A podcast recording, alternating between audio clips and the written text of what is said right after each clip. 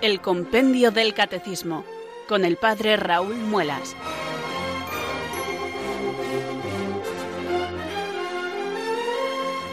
Muy buenas tardes, queridos oyentes de Radio María. Son las cuatro, las tres en Canarias.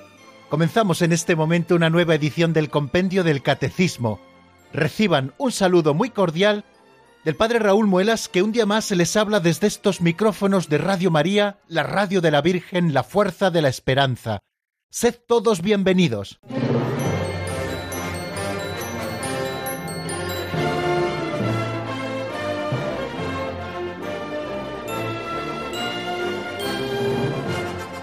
Todo el mundo preparado, todo el mundo en sus puestos, que no quiero que nadie se quede atrás.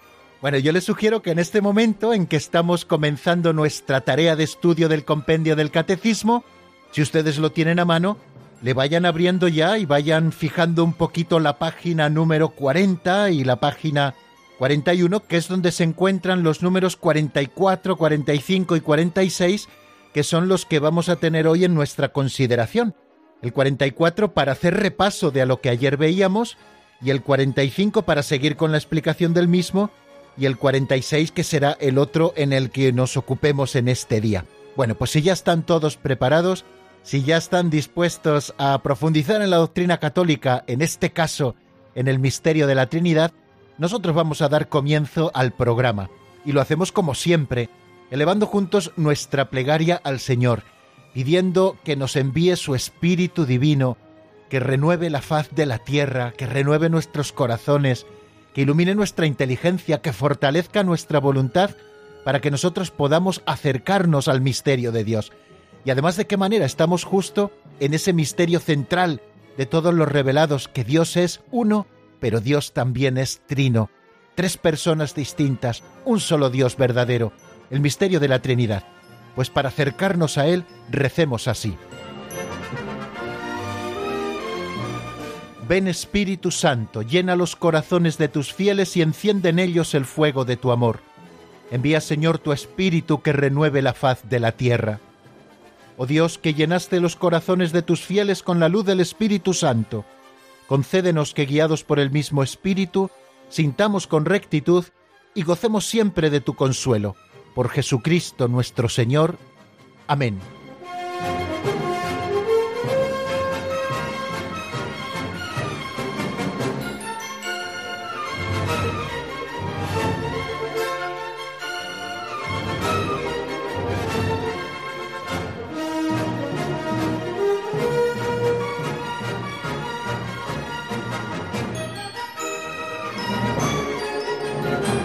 Y de esos ritos introductorios del programa forma parte cada día la lectura de una pincelada de sabiduría. Pretendemos que sea como una pequeña catequesis práctica, aplicable, sencilla, en apenas un minuto, sobre la que hacemos luego una pequeña reflexión, aquellas cosas que a mí me sugiere la pincelada y que quiero compartir con ustedes a modo de editorial en cada programa, y que en definitiva son como un pequeño aperitivo que nos abra el apetito para el estudio de la doctrina tal y como nos la presenta el compendio del catecismo y tal y como la estudiamos también en el catecismo de la Iglesia Católica, el catecismo mayor que siempre nos sirve de referencia. Vamos a por la pincelada de hoy que se titula La respuesta de los magos.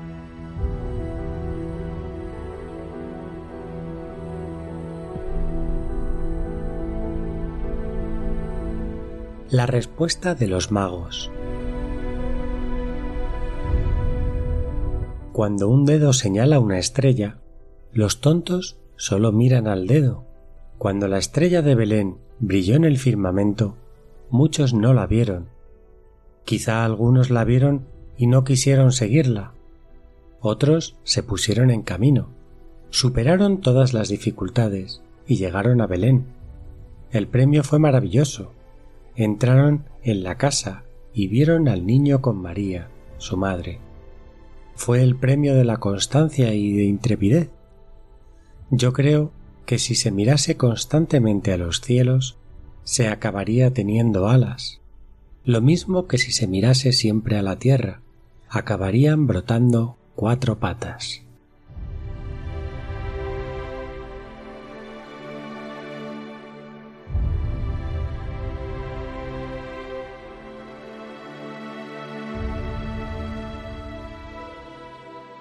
Cuando un dedo señala una estrella, acabamos de escucharlo, los necios solo miran al dedo. ¿Cuánta verdad encierra este viejo dicho? El dedo que señala solo está indicando una realidad superior, más bella, que nos ilumina, que nos orienta, a la que hemos de mirar desde la distancia en la que nos encontramos con respecto a ella. Lo importante no es el dedo, es la estrella que este dedo señala. Y así son las realidades creadas. Lo hemos visto ya en el estudio del compendio del catecismo en estas semanas previas. Las realidades creadas son dedos que nos están señalando una estrella con mayúscula, y esa estrella única es Dios. Las realidades creadas son dedos que nos indican la estrella que es Dios. La bondad, la belleza y la verdad que encontramos en estas realidades de aquí abajo son un indicativo permanente de la verdad, bondad y belleza suprema que es Dios. No seamos tan necios de quedarnos en ellas. Son un mero indicativo que nos señala el verdadero tesoro. Y allí donde está tu tesoro, allí estará tu corazón. Y nosotros no queremos poner el corazón en las realidades creadas, haciendo de esto que es relativo cosas absolutas, sino que queremos mirar hacia donde nos indican las cosas creadas, como nos dice Santo Tomás en sus vías, que no es otro que el Señor. Lo estudiábamos antes de ayer, queridos amigos, al ver el recto uso de las cosas creadas según Dios, que hemos de tener aquellos que confesamos creo en Dios. Las cosas creadas no son un fin en sí mismo, sino que son un medio para conseguir a Dios, y tanto hemos de usarlas cuanto nos ayuden a conseguir nuestro fin que es Dios, y tanto hemos de desecharlas cuanto nos impidan llegar a nuestro fin que es Dios. Esto que nos ocurre con las cosas creadas, que son escaleras para subir a Dios, nos ocurre también con los signos de los tiempos, con los signos de Dios en nuestra vida cotidiana. Constantemente estamos encontrándonos con personas y con circunstancias que nos están hablando de Dios, que nos están invitando a peregrinar a su encuentro, y tantas veces nos quedamos en ellas. Nuestra pincelada de hoy nos pone como ejemplo la estrella de Belén. Brilló para todos en el firmamento de aquella época, pero sólo algunos la vieron, los que miraban al cielo, y de todos estos que miraban al cielo, sólo algunos la siguieron, otros no quisieron ponerse camino. Evidentemente, seguir las señales de Dios exige de nosotros un esfuerzo de salir de nuestra zona de confort, un esfuerzo de constancia y de intrepidez, y el premio será maravilloso como maravilloso fue el premio del que disfrutaron también los magos de Oriente, aquellos que se pusieron en camino al ver la estrella. El premio fue encontrarse con Cristo Jesús, hecho niño, en brazos de María su madre y acompañados ambos por San José. Miremos más al cielo. Si lo hiciéramos constantemente, acabarían saliéndonos alas.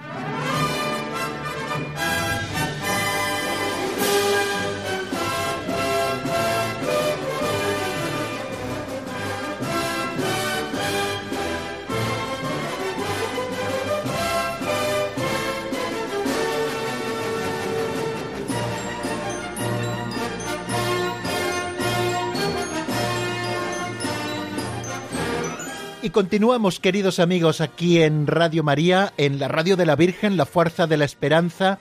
Estamos en el compendio del Catecismo. Acabamos de escuchar esta pincelada de sabiduría con la que abrimos boca para el estudio del compendio del Catecismo de la doctrina católica. Y ahora, amigos, si les parece, vamos a hacer repaso de lo que ayer veíamos en nuestro estudio del Catecismo aquí en el compendio. Nos preguntábamos con el número 44 cuál es el misterio central de la fe y de la vida cristiana. Y escuchábamos cómo el compendio nos dice que el misterio central de la fe y de la vida cristiana es el misterio de la Santísima Trinidad. Los cristianos son bautizados en el nombre del Padre y del Hijo y del Espíritu Santo.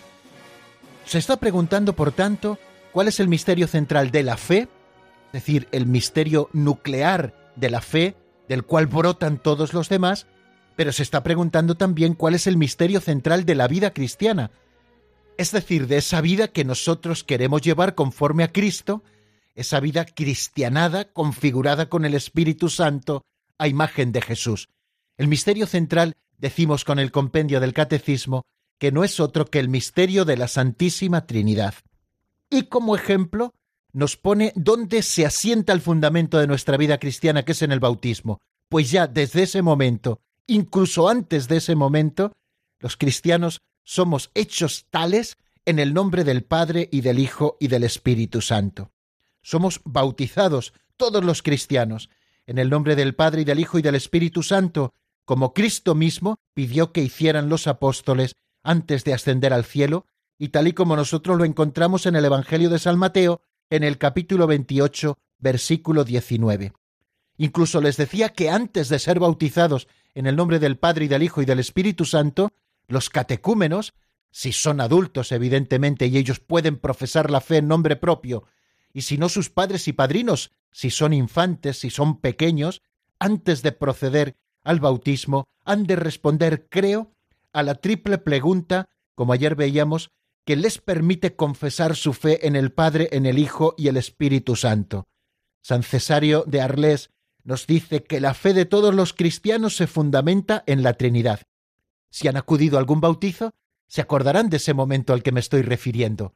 Antes de proceder al bautismo, se pide que se profese la fe de la Iglesia. ¿Creéis en Dios Padre Todopoderoso, Creador del cielo y de la tierra? Y se responde, sí, creo. ¿Creéis en Jesucristo, su único Hijo, nuestro Señor, que fue concebido por obra y gracia del Espíritu Santo, etcétera, los distintos misterios de la vida de Jesús? Y se responde, sí, creo. ¿Creéis en el Espíritu Santo, la Santa Iglesia Católica, la comunión de los santos, etcétera? Y se vuelve a responder, sí creo. De esta manera, en tres preguntas, se resumen todos los artículos del credo referidos al Padre, al Hijo y al Espíritu Santo. Desde nuestro bautismo y como fundamento de todo lo demás está la Santísima Trinidad, en la que somos bautizados y a la que profesamos también al decir creo. Los cristianos son bautizados en el nombre del Padre y del Hijo y del Espíritu Santo, también decíamos ayer, y no en los nombres de estos, porque no hay más que un solo Dios, el Padre Todopoderoso y su Hijo único y el Espíritu Santo, la Santísima Trinidad. El misterio de la Santísima Trinidad es, por tanto, el misterio central de la fe y de la vida cristiana. En primer lugar, porque es el misterio de Dios en sí mismo. Es, pues, la fuente de todos los otros misterios de la fe. Es la luz que ilumina a todos los otros misterios de la fe. Si, en primer lugar, conocemos que Dios es y que Dios es trino, se iluminarán todos los demás misterios de la fe. Es la enseñanza esta, la de la Santísima Trinidad, más fundamental y esencial en la jerarquía de las verdades de la fe.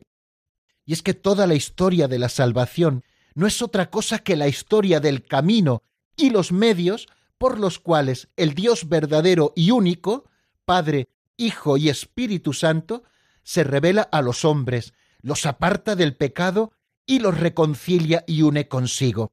Este texto último que cito es de la Sagrada Congregación para el Clero en el Directorio General de Pastoral de la Catequesis.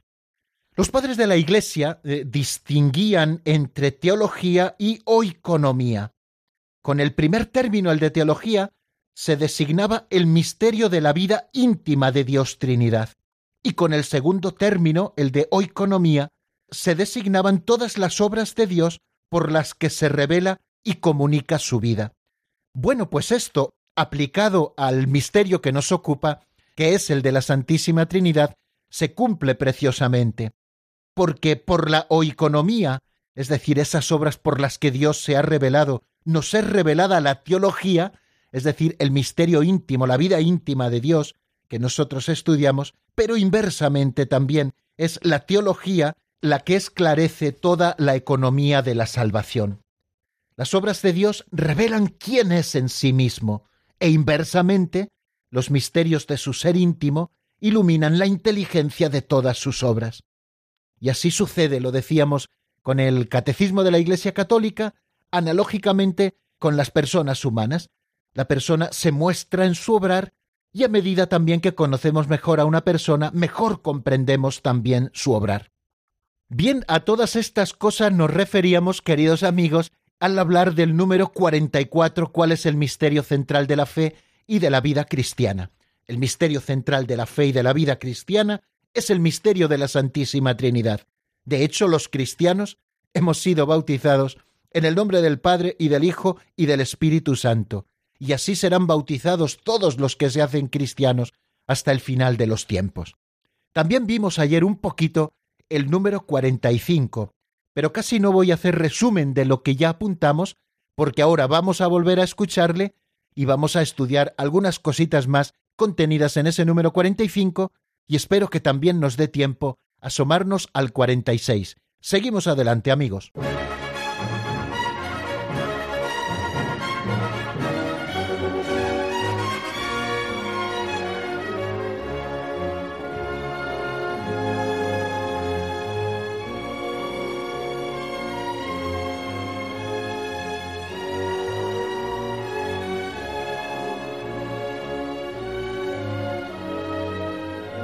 Pues sin perder más tiempo, queridos oyentes, vamos a abrir nuevamente el compendio por el número 45, que se pregunta ¿puede la razón humana conocer por sí sola el misterio de la Santísima Trinidad? Vamos a recordar qué es lo que nos dice este número.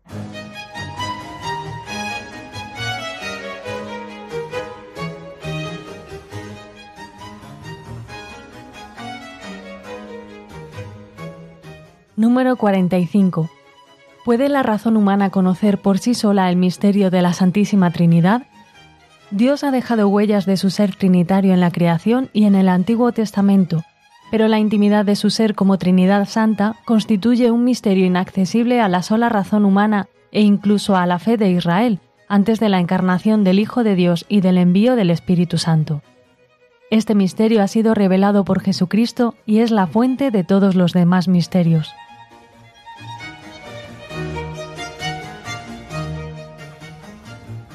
Dios ha dejado huellas de su ser trinitario en la creación y en el Antiguo Testamento.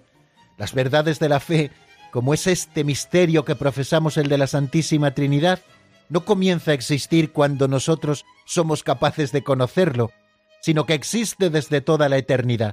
Y en ese proceso de revelación, Dios poquito a poco ha ido revelándose hasta llegar la plenitud de los tiempos, que es Jesucristo en quien nos revela este misterio pues en ese proceso de revelación paulatina, Dios ha dejado huellas de su ser trinitario tanto en la creación como en el Antiguo Testamento.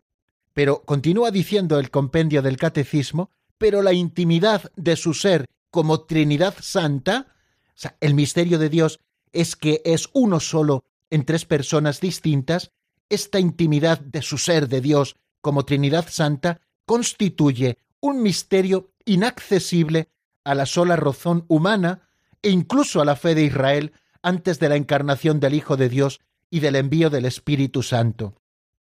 Este misterio ha sido revelado por Jesucristo y es la fuente de todos los demás misterios. Bueno, esto es lo que recoge el número 45 del compendio del Catecismo. ¿Qué podemos decir de él?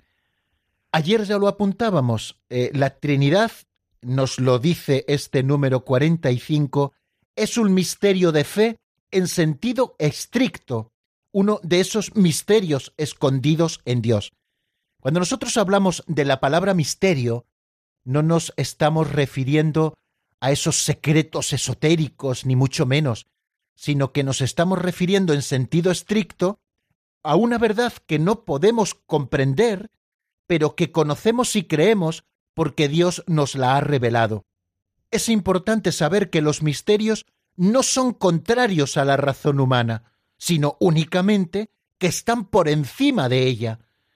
Bien, pues uno de esos misterios de fe en sentido estricto, quizá el más importante, es este de la Santísima Trinidad, un misterio que no es conocido si no es porque ha sido revelado desde lo alto. Bueno, mm, ayer nos referíamos a que el Concilio Vaticano I, en la Constitución dogmática de Ifilius, en el capítulo cuarto, nos habla de esto. Dios efectivamente ha dejado huellas de su ser trinitario en su obra de creación y en su revelación a lo largo del Antiguo Testamento. Llegados a este punto, creo que podemos abrir la Sagrada Escritura para resaltar, hay muchos más, ¿eh? Pero para resaltar a modo de ejemplo, tres de las veces que aparecen esas señales de la Trinidad en el Antiguo Testamento, que por sí solas no bastan, por supuesto. Necesitamos que Jesucristo nos haya revelado el misterio de Dios y necesitamos también que el Espíritu Santo haya venido a confirmarnos en todo ello. Pero ya, como decimos, eh, iluminando el Antiguo Testamento a la luz de Jesucristo y a la luz del Nuevo Testamento, nosotros encontramos como algunos indicios, algunas señales de esa Trinidad que ya está presente desde el principio, como les decía, y que no se revela plenamente hasta la llegada de Cristo.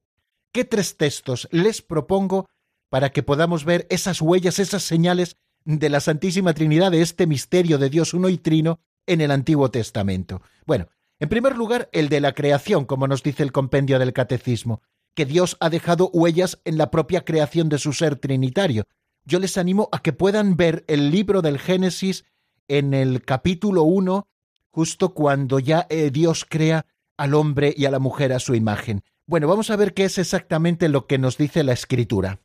Después de haber creado todas las cosas existentes y todos los seres vivientes, el último de ellos, que aparece en el versículo 24 y 25, dijo Dios, produzca la tierra seres vivientes según sus especies, ganados, reptiles y fieras según sus especies, y así fue e hizo Dios las fieras según sus especies, los ganados según sus especies, y los reptiles según sus especies, y vio Dios que era bueno.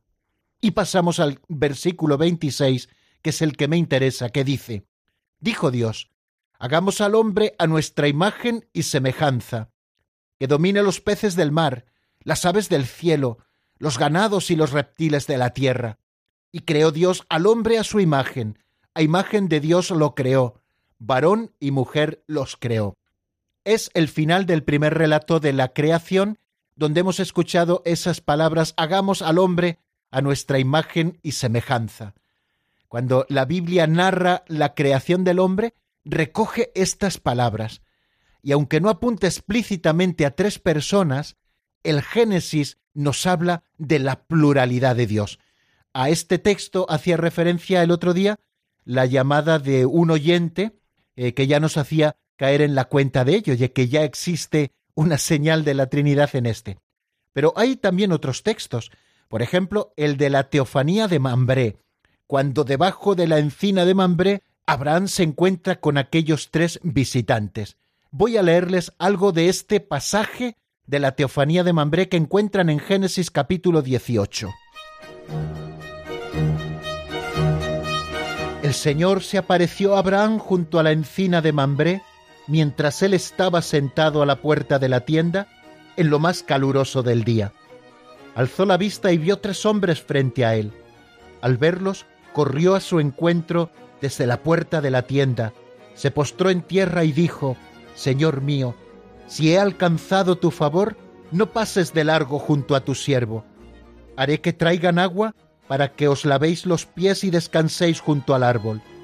Mientras, traeré un bocado de pan para que recobréis fuerzas antes de seguir, ya que habéis pasado junto a la casa de vuestro siervo. Contestaron, bien, haz lo que dices.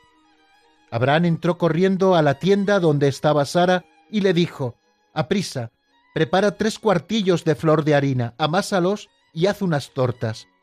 Abraham corrió enseguida a la vacada, escogió un ternero hermoso y se lo dio a un criado para que lo guisase de inmediato. Tomó también cuajada, leche y el ternero guisado y se lo sirvió. Mientras él estaba bajo el árbol, ellos comían. Y continúa el texto con este encuentro. Bueno, e, en esta ocasión es casi todavía más evidente esa huella de la Trinidad que en el propio pasaje de la creación al que antes hacíamos alusión. Dios se aparece a Abraham en la encina de Mambré bajo la figura de tres individuos. Además, cuando Abraham los recibe, los trata como si de uno solo se tratara. Señor mío, si he obtenido tu favor, no pases de largo cerca de este servidor, reflejando así en esos tres individuos que le visitan la unidad en la Trinidad. Bueno, pues aquí encontramos otra huella, otro indicio de esa presencia de Dios Trinidad que desde el principio está, pero que no se nos revela plenamente hasta Jesucristo. Y el tercer texto que les propongo le encontramos en el capítulo 6 del profeta Isaías, cuando éste narra la visión que tuvo acerca de su propia vocación. Vamos a escucharlo. El año de la muerte del rey Ocías, vi al Señor sentado sobre un trono alto y excelso. La orla de su manto llenaba el templo. Junto a él estaban los serafines, cada uno con seis alas. Con dos alas se cubrían el rostro, con dos el cuerpo, con dos volaban.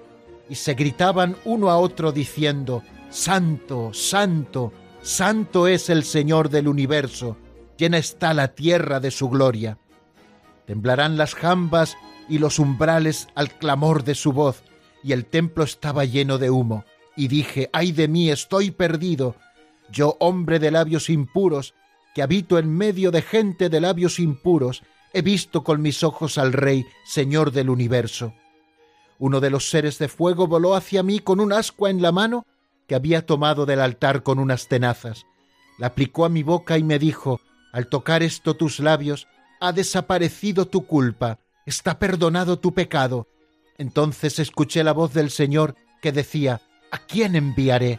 ¿Y quién irá por nosotros? Contesté, aquí estoy, mándame.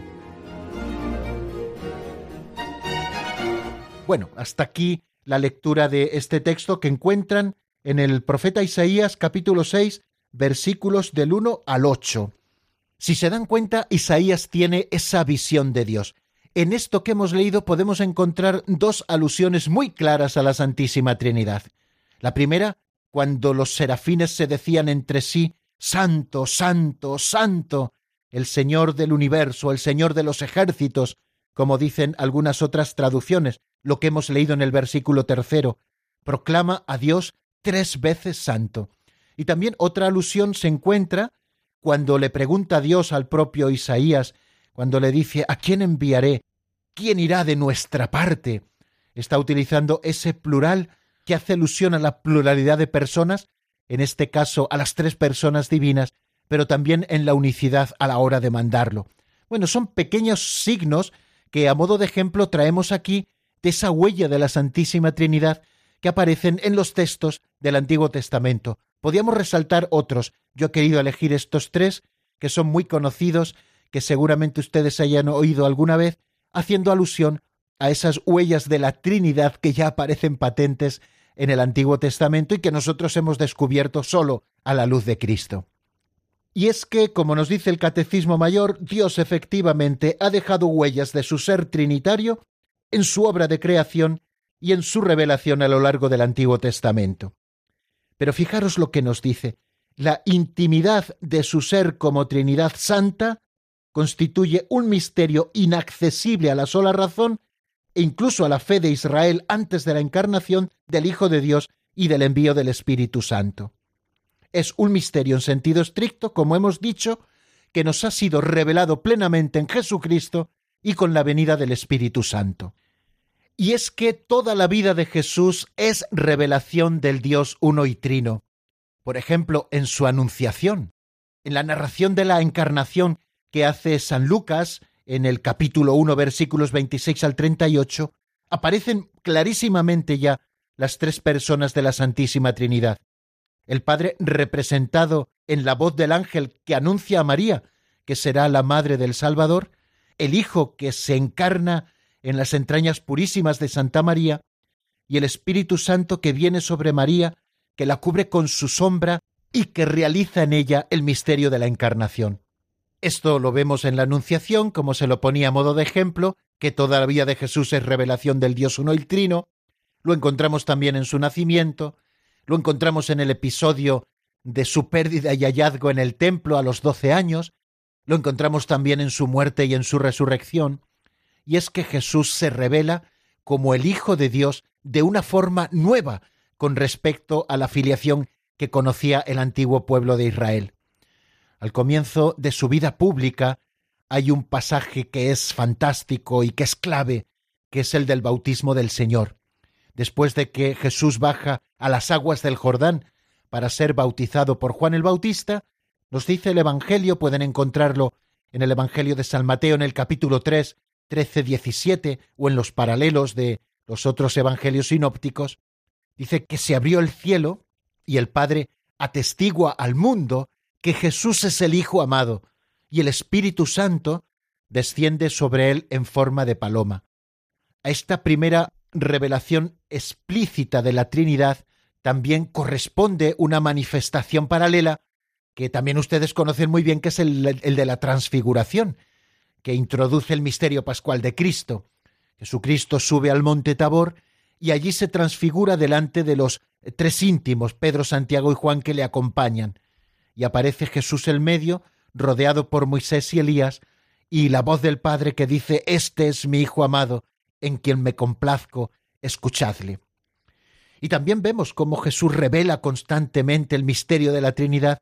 Al despedirse de sus discípulos, les envía a bautizar en el nombre del Padre y del Hijo y del Espíritu Santo, para que sea comunicada esta verdad a todo el mundo, y los hombres conozcan la vida eterna del Padre del Hijo y del Espíritu Santo, y por el bautismo puedan también participar en ella.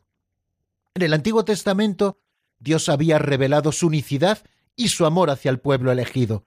Yahvé era como un padre, pero después de haber hablado por los profetas, nos ha hablado en estos tiempos por el Hijo, como nos dice la carta a los Hebreos al principio de la misma, revelando que Dios no sólo es como un padre, sino que es Padre. Y Jesús, como veremos luego en el siguiente número, se dirige así al Padre en su oración como Abba, con ese término arameo usado por los niños para referirse a su propio Padre. Y distingue siempre, como ayer decíamos también en una de las preguntas, entre la filiación suya propia diferente a todas las demás y también la filiación de sus discípulos. Pero bueno, vamos a detenernos un poquito en nuestra explicación del misterio de la Trinidad para reflexionar sobre ello y lo vamos a hacer escuchando un tema de Alejandro Mejía titulado Señor, ¿a quién iremos? y que está sacado del álbum como el ciervo. Enseguida estamos de nuevo con ustedes.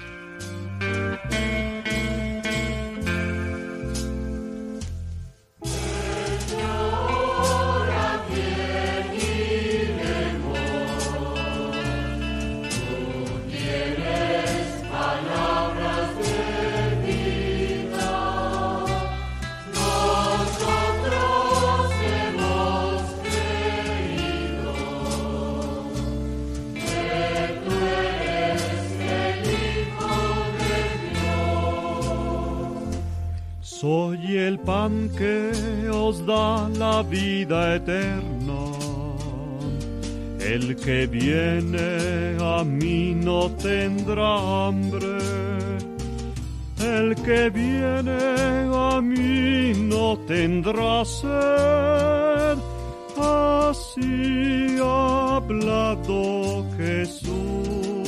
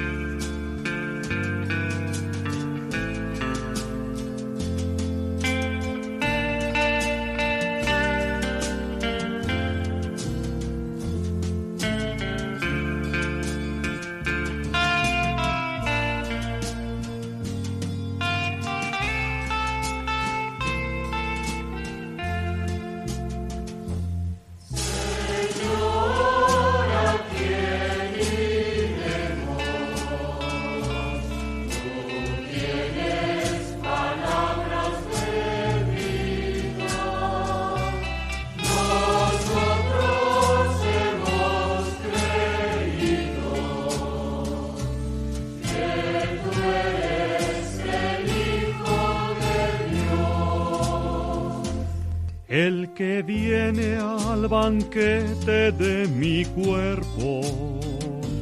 En mí vive y yo vivo en él.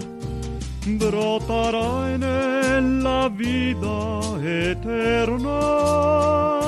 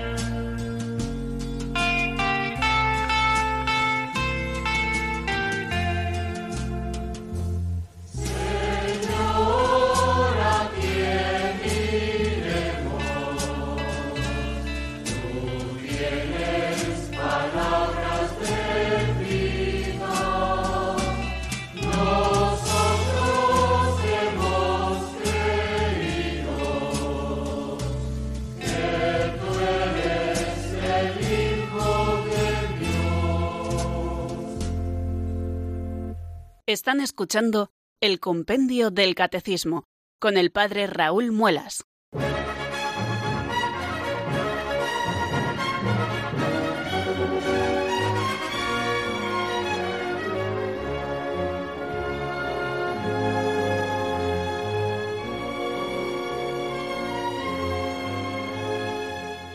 Continuamos, queridos amigos, en la sintonía de Radio María. Estamos en el Compendio del Catecismo y estamos estudiando el misterio de la Trinidad.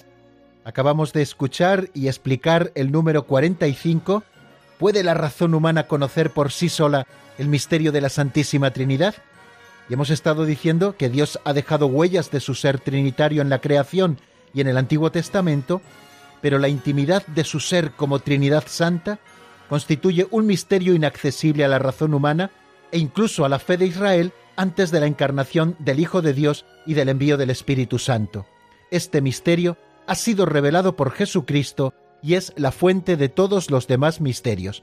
Damos un pasito adelante escuchando lo que nos dice el número 46 que se pregunta qué nos revela Jesucristo acerca del misterio del Padre.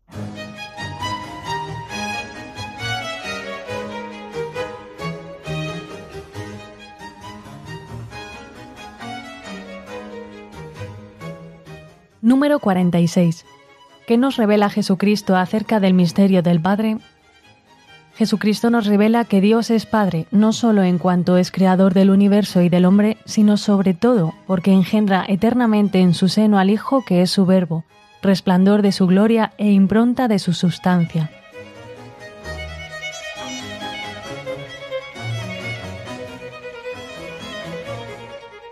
Acabamos de escucharlo. Jesucristo nos revela que Dios es Padre, no sólo en cuanto es creador del universo y del hombre, sino sobre todo porque engendra eternamente en su seno al Hijo, que es su verbo, resplandor de su gloria e impronta de su sustancia, como leemos en la carta a los Hebreos en el capítulo 1, versículo 3. Ayer tocábamos un poco de soslayo este tema cuando nos preguntaba un oyente, Manuel, desde Sevilla, a propósito de ese título que recibimos los cristianos, que es el de hijos adoptivos. Y él decía que ya somos hijos en cuanto criaturas.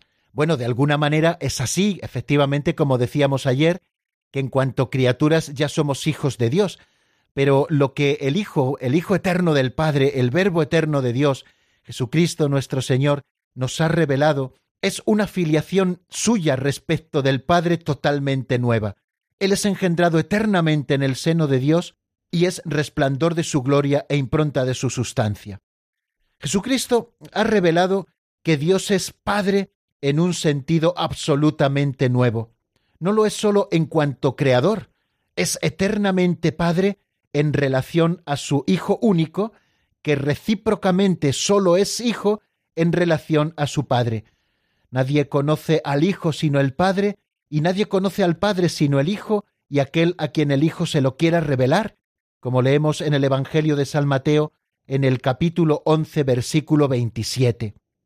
Por eso el evangelista San Juan, apóstol, y con él también todos los apóstoles, confiesan a Jesús como el Verbo que en el principio estaba junto a Dios y que era Dios. Jesucristo, fíjense, es presentado por San Pablo como la imagen de Dios invisible, y también en la carta a los Hebreos, como hemos hecho ya alusión a ello en ese número del compendio del Catecismo, aparece el Señor como resplandor de la gloria e impronta de la sustancia de Dios. Y después de ellos, después de esta profesión de los apóstoles, siguiendo la tradición apostólica, la Iglesia confesó en el año 325, en el primer concilio de Nicea, que el Hijo es consustancial al Padre, es decir, un solo Dios con él. Y el segundo concilio ecuménico, reunido en Constantinopla en el año 381, conservó esta expresión en la formulación del credo de Nicea y confesó al Hijo único de Dios, nacido del Padre antes de todos los siglos, Dios de Dios, luz de luz, Dios verdadero de Dios verdadero, engendrado, no creado, consustancial al Padre. Y como expresa algún símbolo, por ejemplo, el credo de la Iglesia visigótica, dice homoousios con el Padre, incluso utiliza la misma palabra en griego, es decir, de la misma sustancia, de la misma naturaleza del Padre. Los apóstoles fueron testigos de esa conciencia eterna de Jesús de que era Hijo del Padre.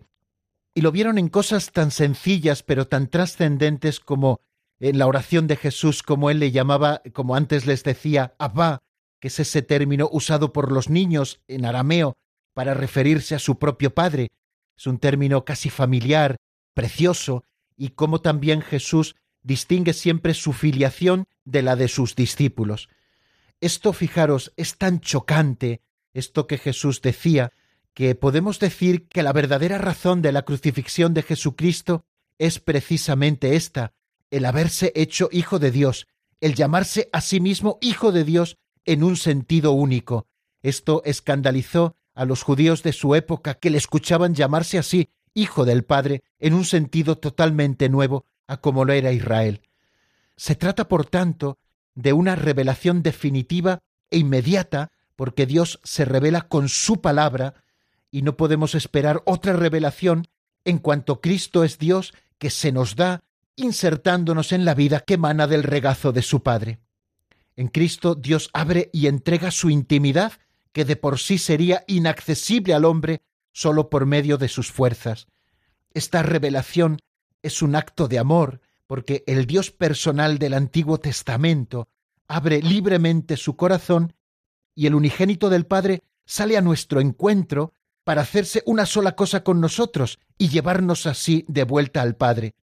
Se trata de algo que la filosofía, como hemos dicho, no podía adivinar, porque radicalmente este misterio de la Trinidad sólo puede conocerse desde la fe. Pero en Jesucristo no sólo se revela Dios como dos personas, sino como tres personas. Antes de su Pascua, Jesús anuncia a sus discípulos el envío de otro paráclito, defensor, que es el Espíritu Santo. Este Espíritu, que actuó ya en la creación y que actuó también por los profetas, estará ahora junto a los discípulos y estará en ellos para enseñarles y para conducirles hasta la verdad completa. El Espíritu Santo es revelado así como otra persona divina en relación a Jesús y al Padre. Pero a propósito del Espíritu Santo, hablaremos, si Dios quiere, mañana. Y vamos a abrir ya casi casi este momento de los oyentes, así que paso a darles los números de teléfono para que mientras suena esta canción ustedes puedan llamarnos. Es el 910059419 les animo a que marquen este número de teléfono para hablar con nosotros, para que puedan hacernos sus preguntas o hacer alguna reflexión a propósito de lo que estamos contando, el 91 005 94 19 y enseguida estamos con ustedes disfrutando también, como les digo, de ese momento. Mientras tanto, les ofrezco una canción de Roberto Carlos titulada Aquí estoy del álbum Mensajes de Fe. Enseguida estamos nuevamente juntos. Vayan llamándonos si lo tienen a bien. Estoy aquí otra vez en busca de ese abrigo. Tu mirada de bondad, mi amigo. Luz de mi camino y dirección.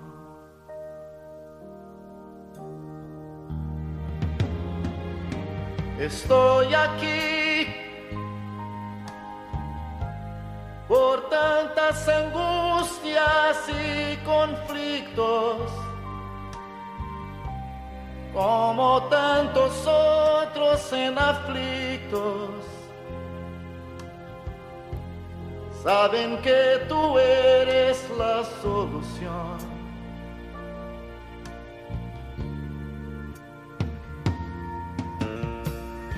Estoy aquí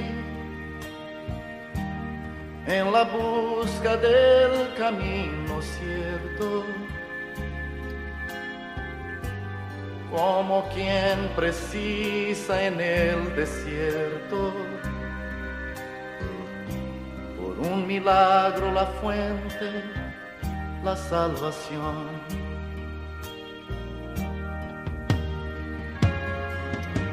Estoy aquí a iluminar mis pensamientos.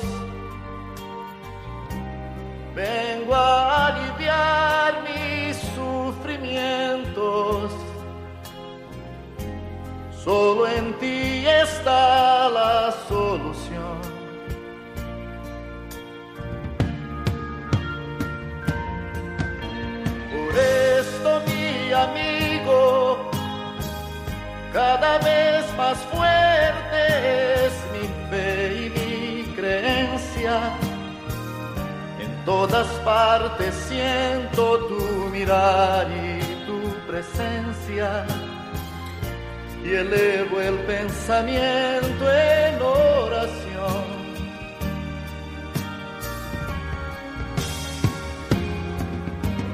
Cristo mi amigo, espero por la gloria y por la paz de tu venida.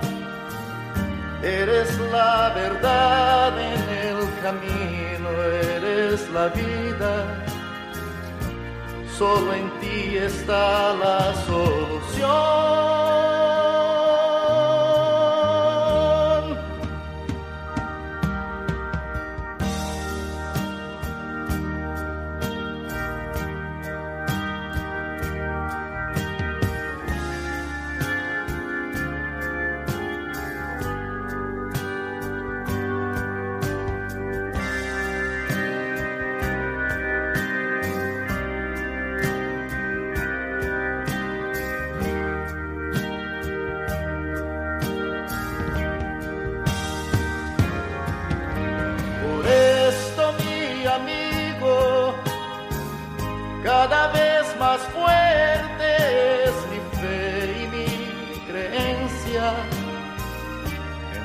Todas partes siento tu mirar y tu presencia. Y elevo el pensamiento en oración.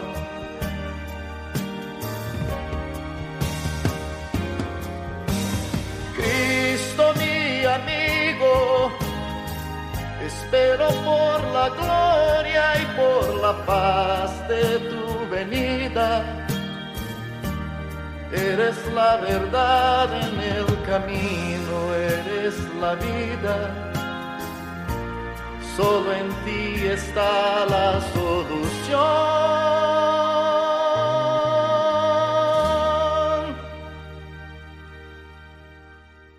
Están escuchando el Compendio del Catecismo con el Padre Raúl Muelas.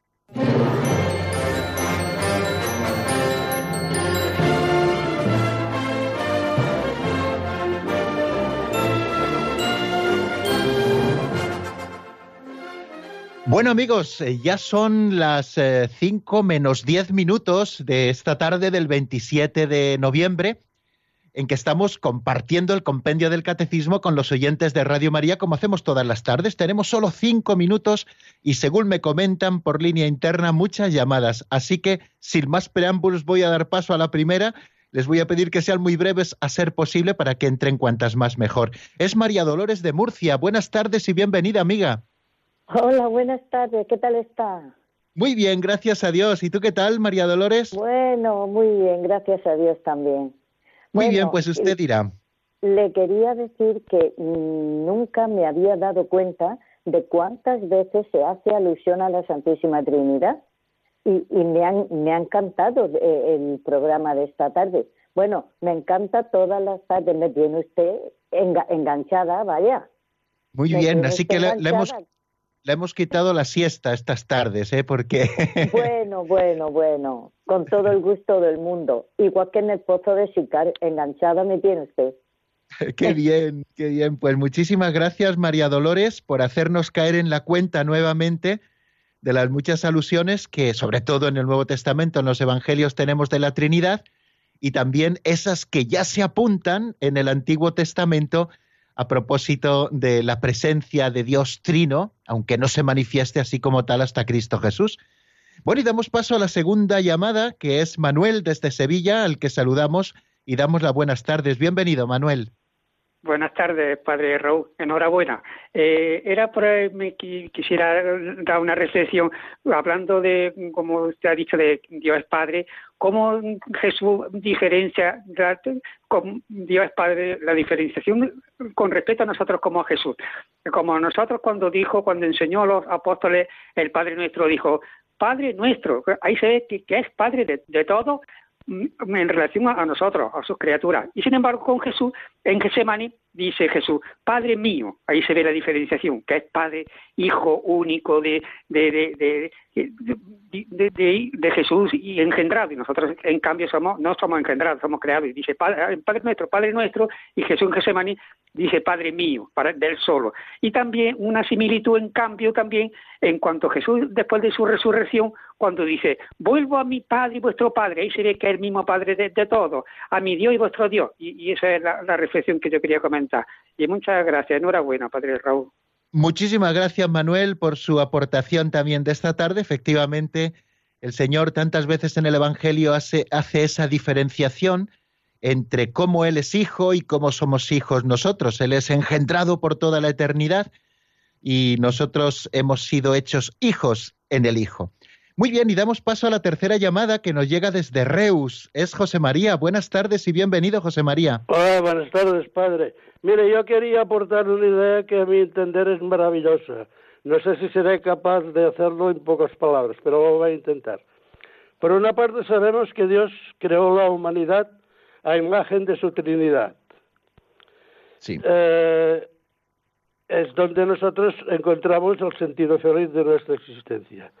Sabemos que después que nuestra cabeza natural, Adán, eh, renegara de esta oferta de Dios para confiar en Satanás para ser feliz, necesitamos de Jesús para volver a renacer por obra del Espíritu Santo como miembros suyos para podernos integrar a esa humanidad, sentido feliz de la existencia humana.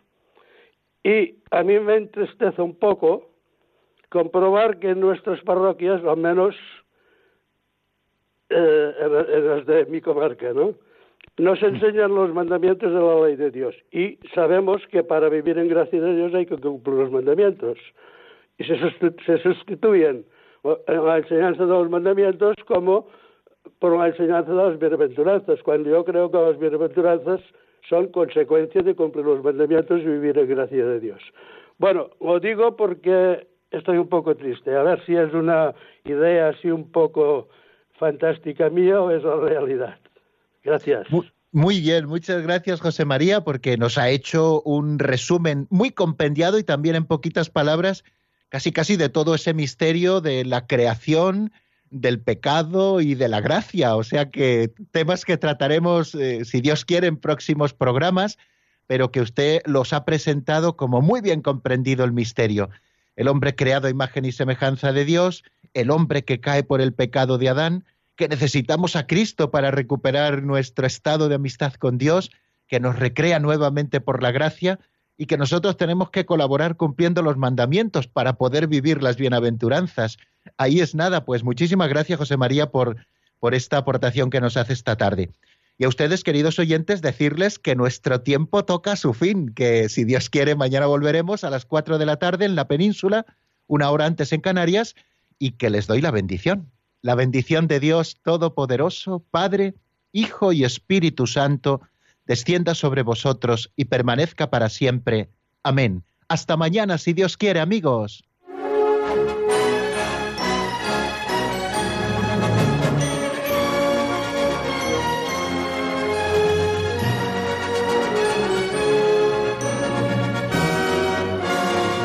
El Compendio del Catecismo con el Padre Raúl Muelas.